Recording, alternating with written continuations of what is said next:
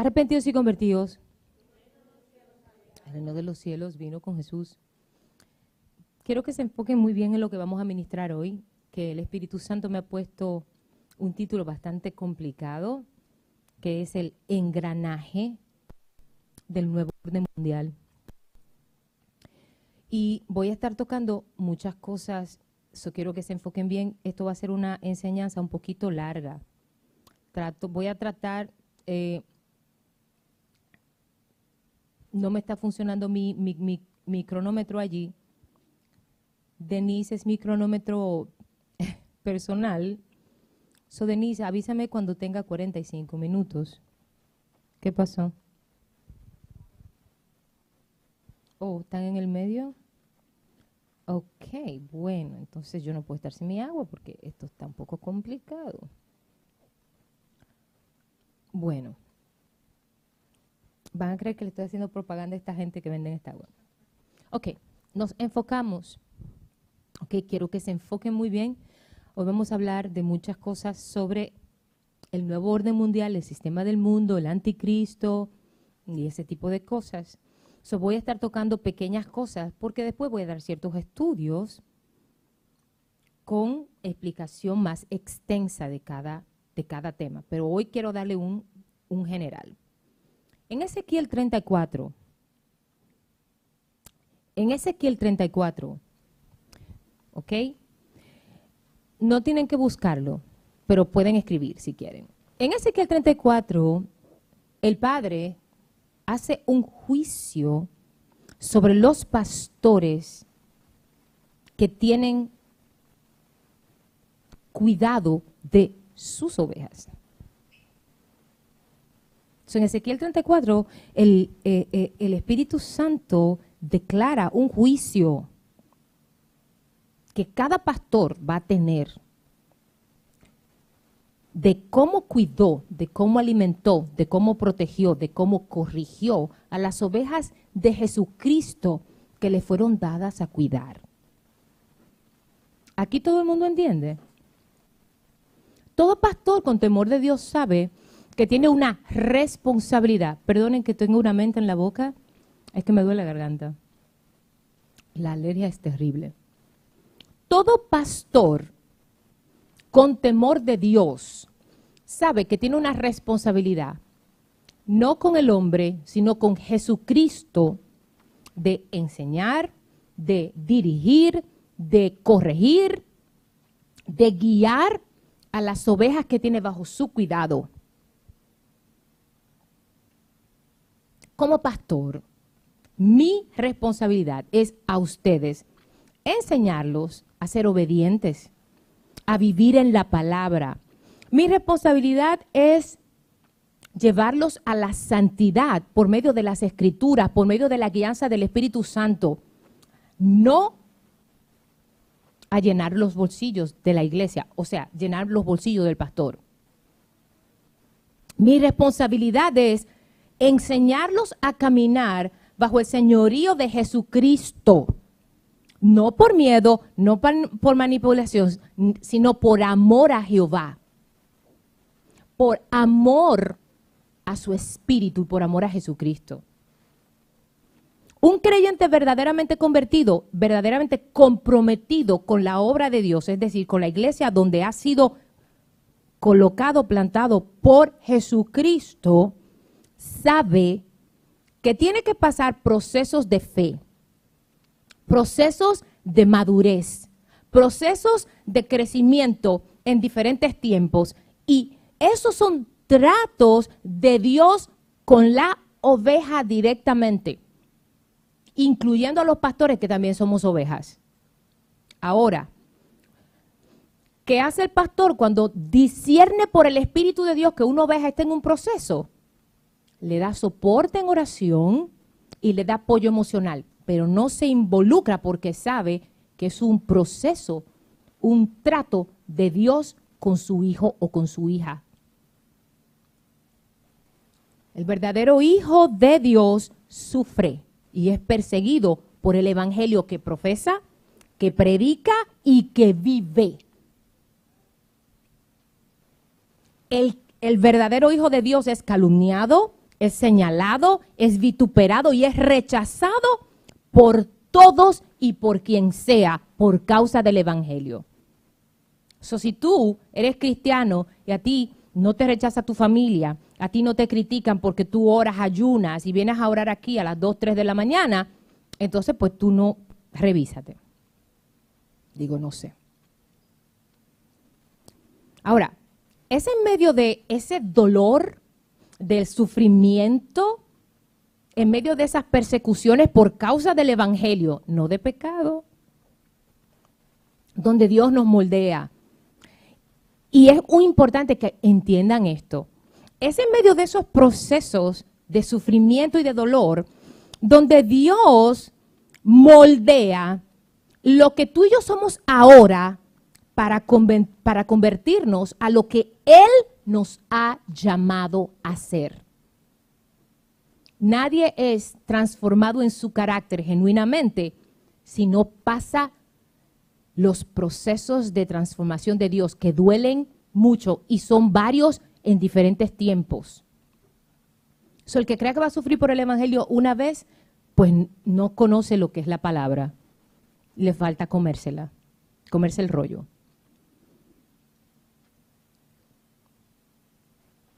Sea, un cristiano debe ser maduro, debe ser entendido, debe tener carácter, debe tener amor, compasión, humildad, mansedumbre, como Jesús la tuvo cuando estuvo en la tierra, porque él fue 100% hombre. Ahora, lo que los hermanos dentro de las congregaciones necesitamos entender, ustedes, hermanos, todos necesitan entender, es que el Espíritu Santo se mueve acorde con todo lo que representa obediencia a Jehová en lo emocional, en lo mental y en lo físico. Todo. Todo. So, uh, I'm sorry, Leslie, pero yo tengo que poner esto aquí. Yo no puedo. I'm not used to. So, el Espíritu de Dios, el Ruach de Jehová, jamás va a llevarte a hacer algo que contradiga la palabra. Nunca. El Espíritu de Dios tampoco va a usar a nadie, por más ungida, súper espiritual, por más sueños proféticos, entre comillas, que tenga, para sacarte de la iglesia donde Dios a ti te ha mandado a perseverar. A ti, el que te saque de la iglesia donde Dios te llamó, es usado por el mismo Satanás. Dios no tiene nada que ver en eso. Por más súper espiritual que sea o por más cristiana que se llame ser. ¿Todo el mundo entiende? ¿Por qué? Porque 25 veces habla la palabra de que la persona tiene que congregarse. Eso si a ti una persona te hace salir de tu iglesia, donde tú, aún atento a empujones, perseveras, porque recordemos, el que ande buscando una iglesia perfecta no tiene el Espíritu de Dios. Porque nosotros somos seres imperfectos sirviéndole a un Dios perfecto. Solo en Él hay perfección. En nosotros no hay nada de eso. En nosotros hay una búsqueda. Por eso que la búsqueda tiene que ser todo el tiempo, constante, cada minuto, cada día, de cada hora. So, si a ti alguien te saca de la iglesia donde tú estás perseverando, esa persona por más espiritual, por más que sea tu familia, por más que sea tu mejor amigo, no he sido enviado por el Espíritu de Dios, porque 25 veces dice la palabra que hay que congregarse. So, si una persona te saca de la iglesia para que tú te quedes en tu casa viendo prédica de YouTube, perdóname, pero esa persona fue usada por Satanás. Y tú estás en pecado delante de Dios porque tú estás violando una ley en su palabra que no la dice una, dos, ni tres, ni cuatro veces, sino 25 veces. El propósito más importante del Espíritu Santo no es que hablemos en lengua, Honda ni nos tiremos agarrándonos el moño del peinado que nos hicimos en el salón el día anterior, ni tampoco revolcándonos cuando se manifiesta un espíritu inmundo. Ese no es el propósito realmente del Espíritu de Dios. El Espíritu de Dios busca en ti y en mí con diligencia, con diligencia, con ansias. Que tú y yo tengamos una relación íntima, diamantes, con el Padre, con Jesucristo y con Él. No una relación mental, porque muchos tienen una relación mental en la iglesia. No, no en el espíritu. Y les recuerdo que Dios no se mueve por alma, porque el alma es carnal. Dios se mueve por el espíritu, porque Él es el Dios de los espíritus. Digo, eso dice mi Biblia. Digo, no sé yo. So, el Espíritu de Dios busca que tú y yo tengamos una relación íntima con el Padre, con nuestro Abba, con nuestro amado Jesucristo, que lo conozcamos a Él para que podamos ser guiados por Él. Y es, es interesante porque yo le decía a alguien hoy, es interesante que tú puedas escuchar a los demonios, pero la voz del Espíritu de Dios que está dentro de ti, tú no la puedes oír. Es interesante. El Espíritu Santo busca que tú y yo abundemos en la oración, en el ayuno, en el silicio, en la consagración, a todo bajo las escrituras, en la unidad con los hermanos, porque se nos olvida muchas veces que Dios no crea llaneros solitarios. El poder de la iglesia primera en el libro de los hechos en los 20 primeros capítulos estaba en la unidad del pueblo, que compartían hasta la comida. Porque los doce apóstoles lo exigían, no, porque el Espíritu de Dios movía el espíritu, el alma de las personas a hacerlo. No hay que manipular, no hay que coaccionar. El Espíritu de Dios pone en nuestro espíritu la necesidad de la casa donde tú has sido plantado. Esto es vivir en el Espíritu. Esto es lo que nos hace ser obedientes al Padre. Esto es lo que se llama vivir en Dios. No es orar sin efectividad, no es ayunar que parecen dietas los ayunos. No es leer la palabra como si fuera el cuentecito de Caperucita y Blancanieves. No, eso no es. ¿Qué es lo que nosotros como ovejas de Jesucristo debemos hacer? Discernir. Si tú no tienes una constante intimidad con el Espíritu, tú no vas a discernir nada. Tú te vas a guiar por tu vista, no por la visión del Espíritu de Dios en ti. Hay una gran diferencia. Y el discernimiento es un don del Espíritu que viene desde tu espíritu, no desde tu alma. No es con los ojos físicos, es con la vista espiritual. So, tú discernes, como a tú y yo, nuestro deber es discernir por el Espíritu que nada estorbe en nuestro caminar. Ni esposo, ni esposa, ni hijo, ni hija, ni papá, ni mamá. Nadie, ni aún los pastores. Nada puede estorbar en una vida en rectitud y santidad delante de Jesucristo. Ahora, eso no nos da derecho, porque yo tengo padre espiritual. Tengo dos. Uno boricua y uno peruano. Uno aquí y uno en Puerto Rico. Bam, bam, bam. Los amo, mis viejos bellos. Reverendo David Ríos y Reverendo Efraín Rivera. Y Rorro lo amo. Ahora, Primera de Juan dice que tenemos que probar los espíritus si son de Dios. Probad los espíritus si son de Dios. Jolie me estaba diciendo que el otro día estaba con los jóvenes y que no sé cómo fue que llegaron al tema y le dijo, tenemos que hacer como más, que ayuda aún a los que no la quieren, a los que hablan de ella, a los que la señalan, a los que dicen que ella es esto, a los que dicen que nosotros somos una secta, a los que dicen hay que hacer eso. Y yo le decía a ella, ¿tú crees que es un gozo para mí? No lo es. Yo tengo que quebrantar mi carne y sujetársela al Espíritu. Cuando a las 2 de la mañana, orando aquí, el Espíritu Santo me dice, vete y mándale tantas cosas, mochilas para las a fulana de tal. A mí se me revuelca el estómago. Pero yo hago lo que el Espíritu Santo a mí me dirige a hacer. Mis escuderas ponen cara de, de, de, bulldog, cuando yo le digo voy a mandarle mochilas a fulana, me dicen, ¿qué? Siento mucho, pero me es necesario obedecer a Dios antes que a quién? que a los hombres. Porque eso a mí me es contado por justicia delante de mi Padre, a quien yo amo con desesperación. Entonces, ¿por qué le hago toda esta reseña? Y ahora ustedes se van a quitar las máscaras cuando yo les cuente esto. ¿Por qué yo le hago toda esta reseña? Porque como ministro de Jesucristo, mi corazón está en las ovejas. O sea, yo, como ministro de Jesús, mi corazón está con cada uno y a cada uno tengo una manera diferente de tratarlos. Y hoy, por ejemplo, cuando entré, le di una corrección bien dura frente a todos a una joven de aquí y lo hice con sabiendo. ¿Para qué? Porque una persona con llamamiento pastoral no puede tener sensibilidad. No puede tener sensibilidad. ¿Por qué? Porque no hay un ministerio más atacado que este. No hay un ministerio más esforzado que el, llamado pastoral.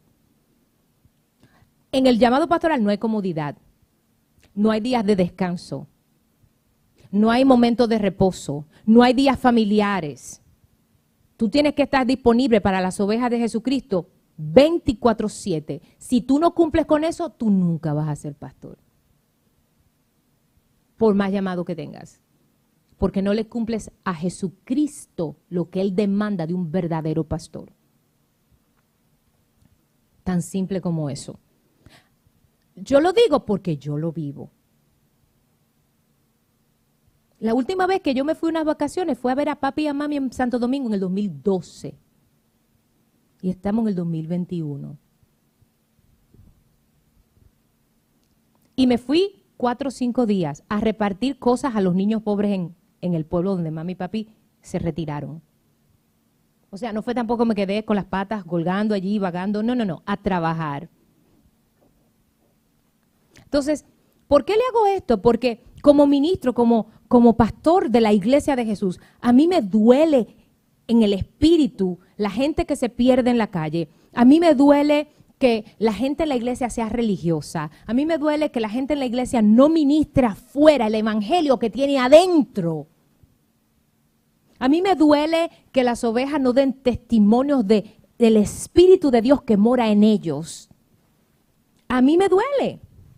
A mí me duele que teniendo el Evangelio en nuestro corazón, ni, siquiera digamos con honra, soy hijo de Dios, soy cristiano, soy creyente. Y tú quieras ser como el resto de la gente mundana porque tú quieres entrar en el clic del asunto. Eso me duele. Ahora, más me duele a mí enterarme hace un par de días.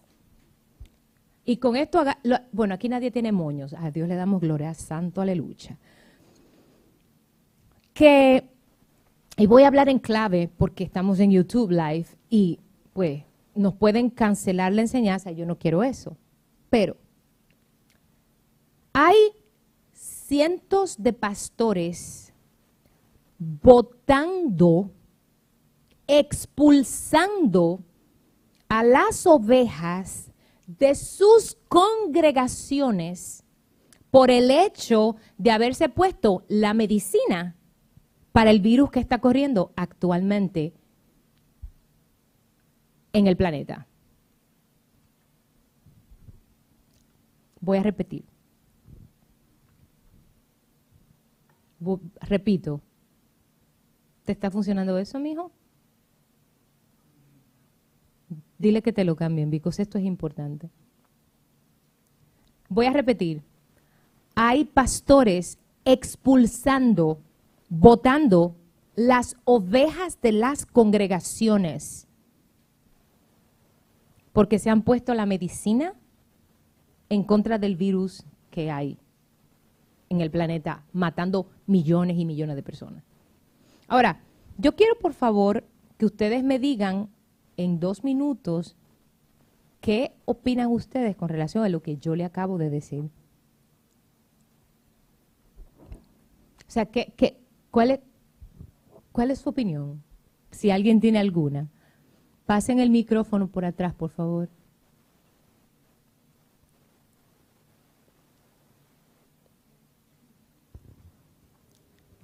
Yo creo que es una tontería porque desde pequeño Desde que un niño nace, se le dan las vacunas.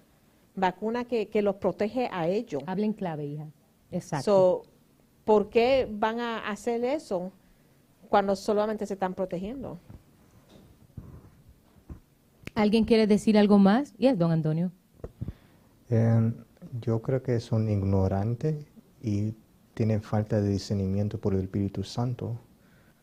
Y tenemos que cuidarnos porque nuestro cuerpo es el Espíritu Santo, el, el templo del Espíritu Santo también. Y si ellos no entienden eso, no pueden entender nada. So yo me pongo a pensar que, like, what are they feeding their churches, how they're leading their churches. Eso me pregunto yo muchas veces. Yes. Doña Altagracia, allá atrás. Hay muchos mitos rodando con respecto a esta vacuna. Entonces, eh, todo el mundo, I mean, estos pastores están creyendo esos mitos, no se ponen a orar y a buscar al Espíritu Santo para discernir lo bueno de lo malo con respecto a esta vacuna. ¿Alguien quiere decir algo más? ¿Alguien que... Yes, Miquelucho. All I'm gonna say this is, I'm happy that they kicked me out. if I was that guy, I would have been like so happy they kicked me out because they, because they, if they would have, because they, kicked me out all because of, of, of a vaccine that's protecting me, but all these as Fior said, they're they're listening to, um, Es false doctrine. lies. Miquelucho está creciendo, ya no está chiquito. ¿Alguien quiere decir algo más? Bueno, la teoría, ya pueden poner los, micrófonos para atrás, gracias. La teoría que sostienen estos pastores para, para eh, sostener el que están votando la gente de las iglesias es que en esta medicina está la marca de la bestia. Entonces, que al tener la marca de la bestia, todos aquellos que nos hemos puesto la medicina, ya no podemos tener salvación. Entonces, en vez de ganar almas para Cristo, los pastores están botando las almas de las iglesias para el mundo. Y ahora mismo hay montones de cristianos en el mundo que lo votaron sus pastores de la iglesia, gente que tenía la iglesia 5, 10, 15 años, 20 años, toda su vida en la iglesia, por el hecho de seguir las políticas sanitarias del Estado. Ahora, no se preocupen que nos vayan buscando, por favor, Apocalipsis 13. Sin duda, señores, esto se basa en dos cosas. Desconocimiento escatológico, que es sobre el fin del mundo en la Biblia, y el terror a lo que viene el anticristo. Eso es todo. Ignorancia, desconocimiento escatológico y el miedo que tiene todo el mundo del anticristo. Ahora, si usted es creyente y usted le tiene miedo al anticristo, usted, usted no es salvo, usted no tiene el Espíritu de Dios. Porque el que tiene al Espíritu de Dios está loco porque Jesús llegue. Porque sabe la vida que lleva. Porque sabe la santidad en la que vive o por la santidad en la que lucha. Entonces el verdadero creyente, que es parte de las cinco vírgenes de Mateo 25, las que tenían sus lámparas llenas de aceite, la, la, mínima parte de la iglesia actual que pertenece a esas cinco vírgenes no tiene miedo, al contrario, anhela la venida del amado, porque honestamente, mis hijos, este mundo está cada día más perdido. Aún los creyentes en la iglesia están perdidos.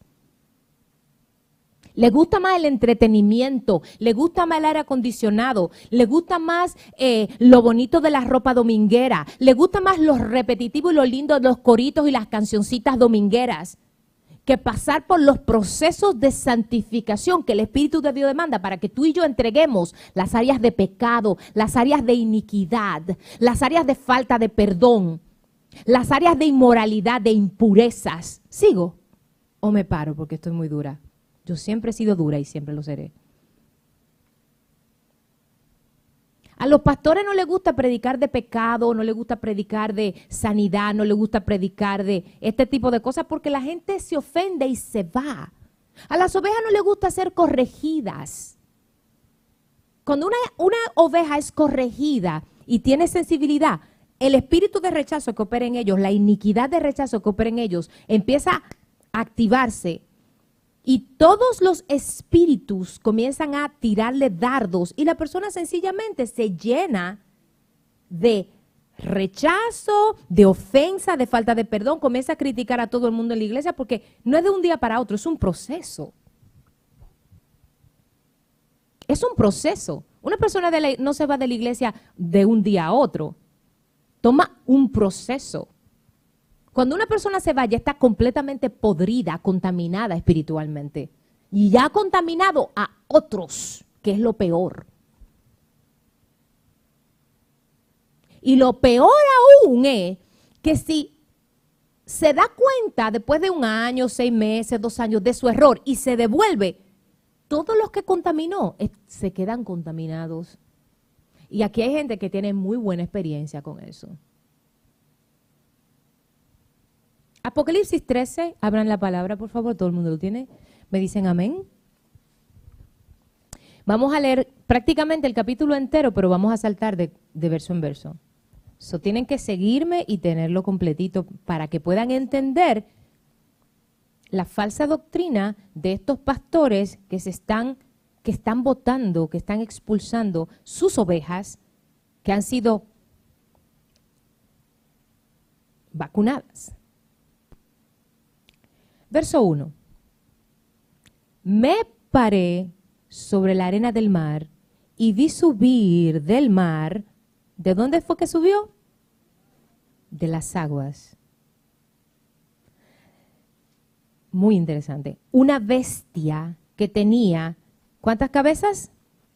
Siete cabezas. ¿Y cuántos cuernos? Diez cuernos. Y en sus cuernos, diez diademas y sobre sus cabezas un nombre blasfemo. Dos. Y la bestia que vi era semejante a un leopardo, y sus pies como de oso, y su boca como de león, y el dragón le dio su poder y su trono y grande autoridad. ¿Quién es el dragón? Satanás. La bestia no es Satanás. ¿Ok? El dragón, la serpiente antigua es Satanás. La bestia es un principado que viene desde el Abadón, desde las aguas. Muy interesante, siempre le he dicho que el agua es el elemento más poderoso. Seguimos. Seis y abrió su boca en blasfemias contra Dios para blasfemar de su nombre, de su tabernáculo y de los que moran en el cielo. Siete. Y se le permitió hacer guerra contra los santos y vencerlos. También se le dio autoridad sobre toda tribu, pueblo, lengua y nación. Ocho. Y la adoración, momentito que se me fue esto, y la adoración, y lo adoraron, perdón, y la y lo adoraron todos los moradores de la tierra cuyos nombres no estaban escritos en el libro de la vida del Cordero que fue inmolado desde el principio del mundo. ¿Quién es ese Cordero inmolado? Jesucristo. 15. 15. Estos son los dos versos más importantes. 15. Y se le permitió, ¿a quién se le permitió?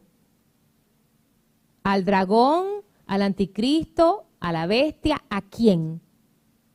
¿A quién se le permitió? A la bestia, a la bestia. Y se le permitió infundir aliento a la imagen de la bestia para que la imagen hablase e hiciese matar a todo el que no la adorare. El anticristo le infundió aliento a la bestia. El anticristo le infundió aliento a la bestia. Ahora, ahora vamos con, el, con, con la parte interesante. 16. Ahora sí, aquí es donde va. Y hacía que todos, pero ¿quién era que hacía? ¿La bestia, el anticristo o el dragón? La bestia, la bestia. Y hacía que todos, grandes y pequeños, al revés, pequeños y grandes, ricos y pobres, libres y esclavos, se le pusiese una marca en la mano derecha o en la frente. 17. Y que ninguno pudiese comprar ni vender, sino el que tuviese la marca o el nombre de quién. ¿De quién? De la bestia. Es la bestia quien va a poner la marca. No es el anticristo, no es Satanás. Son tres personajes completamente diferentes. ¿Todo el mundo entendió? 18. Hmm. Mire lo que dice el Espíritu. Aquí hay sabiduría. Según dice mi palabra en Proverbios capítulo 3, la sabiduría, la inteligencia y el conocimiento solamente vienen de Jehová. Y la sabiduría solo la da el Espíritu de Dios. Es un don. So, aquí hay sabiduría. El que tiene entendimiento, cuenta el número de la bestia, lo repite pues es número de hombre. ¿Por qué es número de hombre? Porque en el día 6 Dios creó a Adán y a Eva. ¿Sí o no? El 6 en el calendario, en, la numerología hebrea, representa la debilidad que representa el hombre es número de hombre, lo que representa la naturaleza caída del hombre, la debilidad del hombre. ¿Todo el mundo entendió eso? Y su número es 666. Ahora, vamos al presente. Salgan ya de la bestia, el dragón, la serpiente. ¿Ok? Una pregunta. ¿Cuáles de las personas que se han puesto esta inyección para eh, eh, la enfermedad que ronda en el planeta tiene un sello en la frente o en la mano derecha? ¿Cuántos de las personas que se han puesto esto tienen que presentar ese sello para comprar algo o vender algo o moverse en el supermercado o, cobrar su sueldo en el trabajo? ¿Cuántos? Ninguno. Entonces, escatológicamente, bíblicamente, lo que esos pastores están haciendo se llama faltándole a Jehová. Y por eso, como dice Ezequiel 34, van a ser juzgados. Por eso yo empecé con Ezequiel 34. Porque Dios dice, hijo de hombre, a Ezequiel, que era su profeta, ve y profetízale a los pastores de Israel y diles, ustedes, le voy a parafrasear porque no me lo sé de memoria, pero lo he leído tantas veces en mis 20 años de convertida. Pastores, ustedes que se apacientan a sí mismos, ustedes que ven la ovejita con la piernita rota y no los ayudan, Ustedes que lo único que hacen es explotar a mis ovejas, sacarle dinero y hacerse ricos, comprándose jets privados, casas en la playa, mansiones y tres carros del año. Ustedes disfrútenlo ahora que pueden, porque ustedes van a ser juzgados frente a mi trono. Y ustedes me van a responder por eso.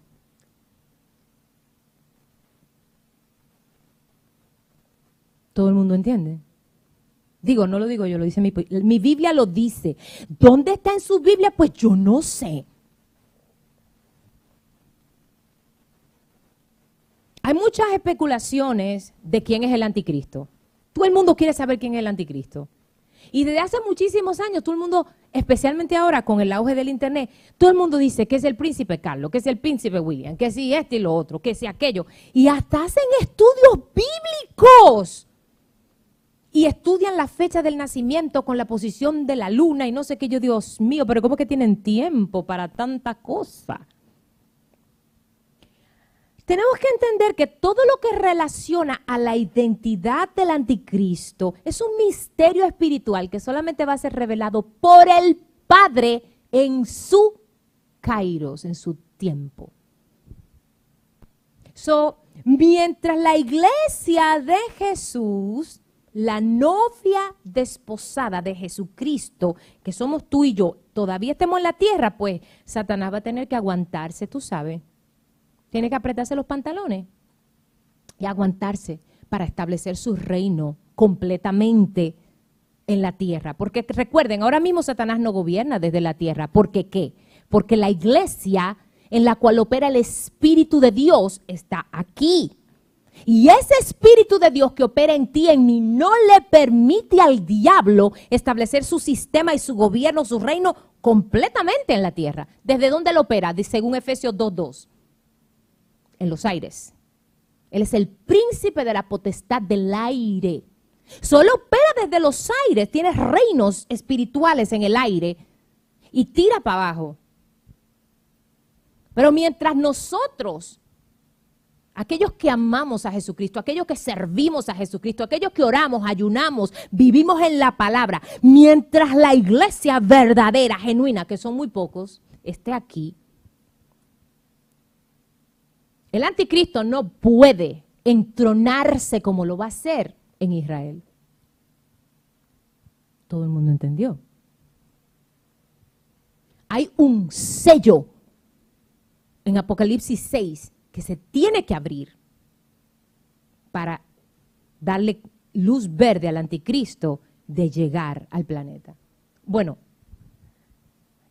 de llegar a llegar, él va a nacer de una mujer porque como Satanás imita todo lo de Dios, el anticristo es, lo opuesto al Cristo de la gloria, a nuestro Señor Jesús.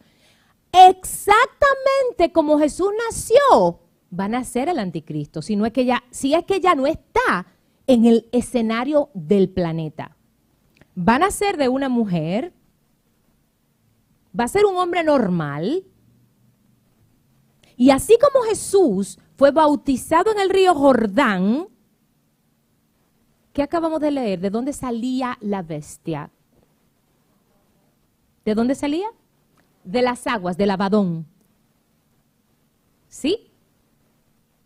Así como Jesucristo fue bautizado por, Juan el Bautista, el más loco de los profetas.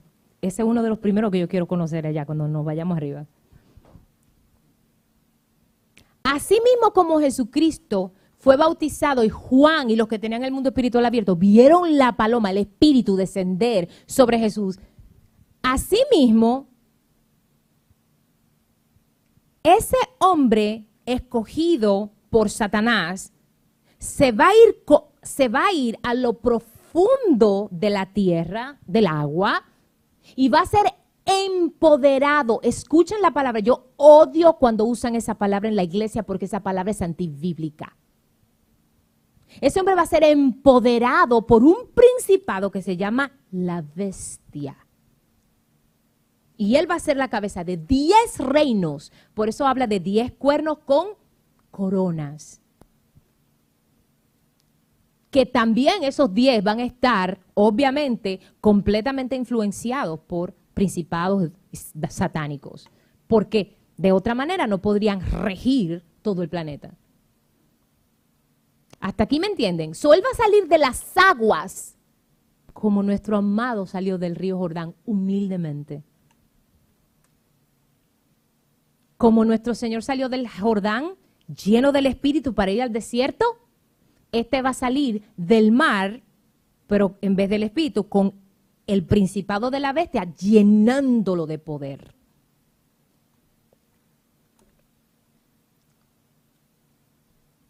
Todo el mundo entendió. Y no les quiero dar más detalles porque están todos así. Nosotros debemos estar claros, la iglesia tiene que estar muy clara. No es lo mismo el anticristo, la serpiente antigua, el falso profeta y la bestia.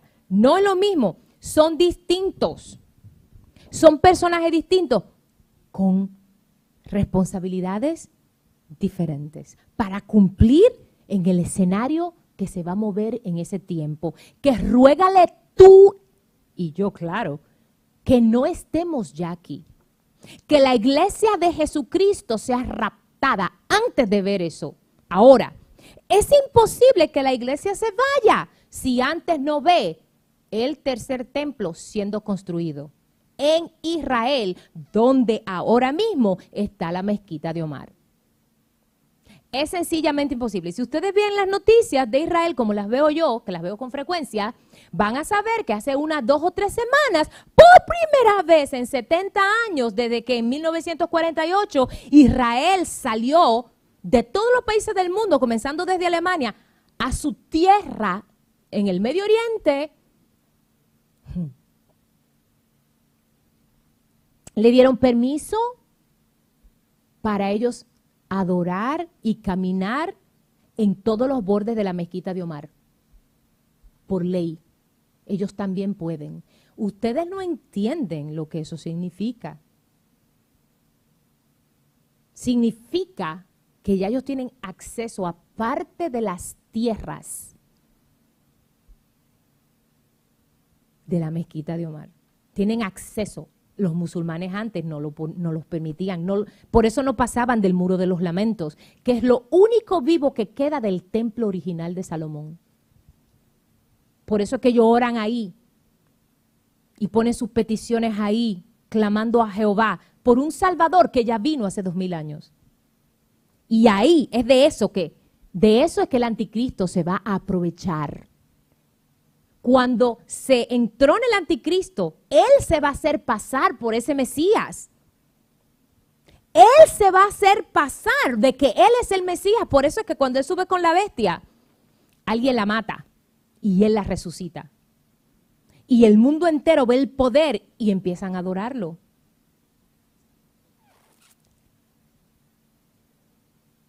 ¿Todo el mundo está entendiendo? Mis hijos, familia amada, como está este mundo, la sociedad, los gobiernos, la economía, la degeneración de tu familia. Tú no puedes corregir a tu niño de seis años porque dice yo te llamo Daifes. Como está la iglesia que ya no predica la palabra, que hay iglesias que adoran alaban tres horas y dan 15 minutos de una palabra tibia, cuando lo que cambia no es la, hora, no es la adoración, lo que cambia es la palabra dada con poder por el Espíritu de Dios, a través de un ministro verdadero, de un hijo, de un servidor de Cristo. Eso es lo que transforma una vida. El oír de la palabra verdadera de una persona que vive en santidad. Como está, esta, como está este mundo, dentro y fuera de la iglesia? Honestamente, que Cristo ya llegue. Porque dice mi Biblia que en los últimos tiempos aún los escogidos van a ser confundidos. Y hay muchos falsos profetas actualmente diciendo que el rapto no existe. ¿Ustedes no han oído eso? Yo he oído ministros diciendo que el rapto no existe que eso es una fábula, que eso sucede cuando tú te mueres, que tu espíritu y tu alma pues se van al cielo, ahí está el rapto. Entonces, ¿dónde está la esperanza de gloria de la que la palabra, mi Biblia por lo menos, menciona? Jesucristo viene por su iglesia. Jesucristo viene a recoger su iglesia en las nubes.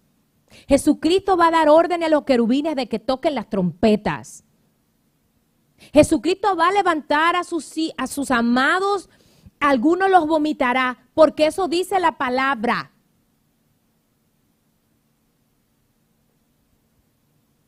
Los va a llevar arriba, va a haber un juicio, es el primer juicio, el nuestro. La iglesia de Cristo es la primera juzgada. A muchos le dirá, siervo fiel, en lo poco fuiste fiel, pues entra a mi reino, goza de mi reino. Y a otro le dirá, bueno, no fuiste tan fiel. Cada uno será juzgado.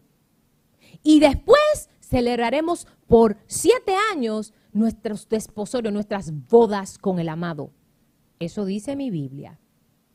Y después que eso pase, ya Jesús no viene para acá con un burrito entrando a Jerusalén. Viene como rey, en su poderío y en su, en señorío, en toda su majestad, con todos nosotros como guerreros. Y cuando Satanás venga con su ejército de naciones para pelear contra Jesús y toda su iglesia, Jesús de su boca va a tirar fuego y va a matarlos a toditos, a toditos. Y Satanás y todos sus sinvergüenzas van a ser encadenados por unos cuantos, unos cuantos añitos, mientras nosotros aquí estamos en el milenio. Y todo será hecho nuevo por Él, nuestro amado Jesucristo. Digo, eso dice mi Biblia. Y, pero para usted entender eso, usted no puede leer tres versículos diarios. Usted se tiene que comer Apocalipsis combinado con Daniel, Ezequiel e Isaías y Zacarías. O sea, no puede jugar al cristiano, tiene que literalmente comerse la palabra todos los días. Y si no entiende, releer. Y si no entiende, buscar cuatro, cinco, diez tipos de versiones de Biblia diferentes. Porque no estamos jugando, esto es, esto es vida o muerte. Todo el mundo está entendiendo esto. Timoteo 4 del 1 al 3, no lo busquen, solo anótenlo. Dice que en los últimos tiempos muchos apostatarán contra la fe, escuchando doctrinas, espíritus engañadores y doctrinas de demonios. ¿Por qué? Porque a la gente no le gusta qué? Las cosas duras. A la gente le gusta lo fácil, porque eso es lo que le gusta a la carne. A la gente no le gusta fajarse. Por ejemplo, yo lo noto aquí cuando estamos repartiendo las donaciones, que Dios me ha pedido que comparta a los pastores. Entonces, siempre yo le digo a los muchachos que ellos me dicen, pero ma, estos pastores no hacen nada, le, le llevamos la provisión. Y yo le digo, mis hijos, nosotros hacemos todo el trabajo a nivel administrativo, a nivel de labor, de labor a nivel este, federal, estatal, todo lo hacemos. Pero mientras a mí el Espíritu Santo me diga, provéele a estos pastores, yo le proveo porque yo no le estoy proveyendo a esos pastores. ¿A quién ustedes creen que le estamos dando las donaciones? A las ovejas de Jesús en esas iglesias. Y si esos pastores a quien yo les envío las donaciones hacen cosas malavidas, el Espíritu Santo inmediatamente me lo va a poner en mi espíritu, porque me ha pasado ya cuántas veces, muchísimas. Porque si hay algo en mis oraciones diarias de madrugada es, nunca nos permitas usar algo que tú nos provees para hacer cosas indebidas. Da por gracia lo que por gracia has recibido. Eso dice mi Biblia, no sé. Cada uno tiene que luchar por su santidad. Y es una lucha diaria con los pensamientos, con lo que nos gusta, con, con, con los enemigos, con la gente en la iglesia, con la pastora. Yo soy una pastora dura. Eso sí, el que se levanta como creyente en visión de águila es un cristiano recto. Yo no juego, porque esa es la vida que yo vivo. Necesitamos luchar por nuestra santidad. La santidad es la llave para que el Espíritu de Dios nos levante con Jesús en el rapto. Si usted en el momento del rapto tiene el Espíritu de Dios contristo, alístese que usted no va. Porque el que nos va a levantar a ti y a mí en el rapto no es Jesús, no es el Padre ni son los ángeles. Es el Espíritu de Dios que tú tienes adentro, papito. Y si tú lo contristaste, porque te pusiste a ver Rosa de Guadalupe,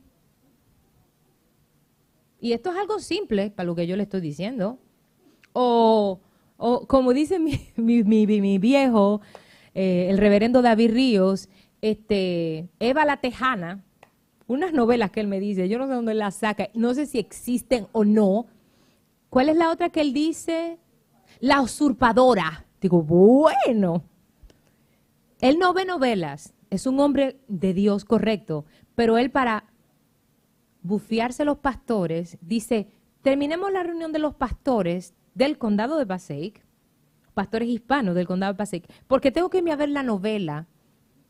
Este, él se inventa cualquier cosa. El otro día dijo la sultana del, espérate, algo de una sultana. Y yo, como lo conozco, cogí el celular y busqué un barrio en Puerto Rico, malísimo, lleno de gangas.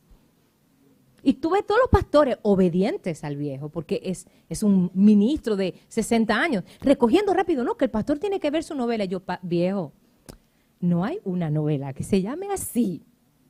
Esto es un barrio en Puerto Rico y él, "Shh, para que se vaya rápido. Es bello, mi viejo. ¿Ven? So, cada uno tiene que luchar por eso. Y recuerden algo, algo, una palabra que me gusta mucho de Salomón. Proverbios 14, 12. Proverbios 14, 12. Hay caminos que al hombre le parecen derecho, pero su fin es camino de muerte. Yo amo esa palabra. ¿Por qué? Porque tú puedes creer que tú estás muy bien, que todo te está viendo muy bien, en tu propia opinión. Y delante de Dios estar en falta grave. Con tu casa, con tu familia, en tu trabajo, con un montón de cosas. Porque no todo lo que a ti y a mí nos gusta le agrada a Dios. Dios no, Dios no, Dios no puede ser tentado por el mal. Dios no peca, Dios no conoce el pecado, las faltas, la maldad, Dios no conoce nada de eso. Él es la esencia de la santidad. Entonces, para terminar, que tengo un montón para darle, aquí es donde entra el engranaje del establecimiento del sistema mundial del anticristo. Todo esto que estamos viviendo, la apostasía en la iglesia, que los pastores botan las ovejas, los, las enfermedades. Ayer o antes de ayer tembló la tierra en Haití y van 700 y pico de muertos. Pero lo más extraño es que mi país, Dominican Republic, no sintió nada. Y es una sola isla que la divide un río que no pasa del tobillo. Ahora, en Santo Domingo se adora a Dios. En Haití, la religión oficial del, del- pueblo de Haití es el vudú. Entonces, ¿cómo puede Dios glorificarse en, una, en un país donde la brujería y la santería sea la religión oficial del país? No hace un mes le mataron, le mataron al presidente. Y la primera dama pues está escondida porque tiene miedo de que la intente matar otra vez.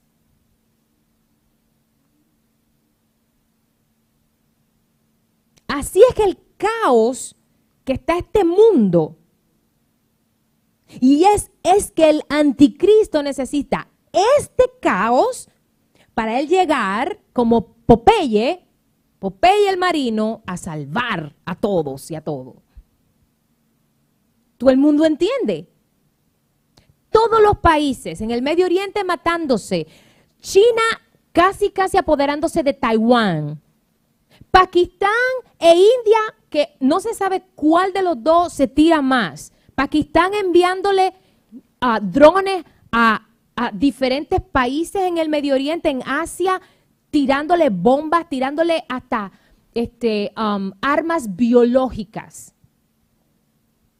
Anónimamente.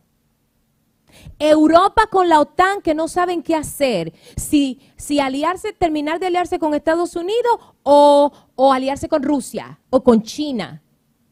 Porque recordemos, Rusia le provee a Europa el 85% del gas que Europa utiliza para cocinar,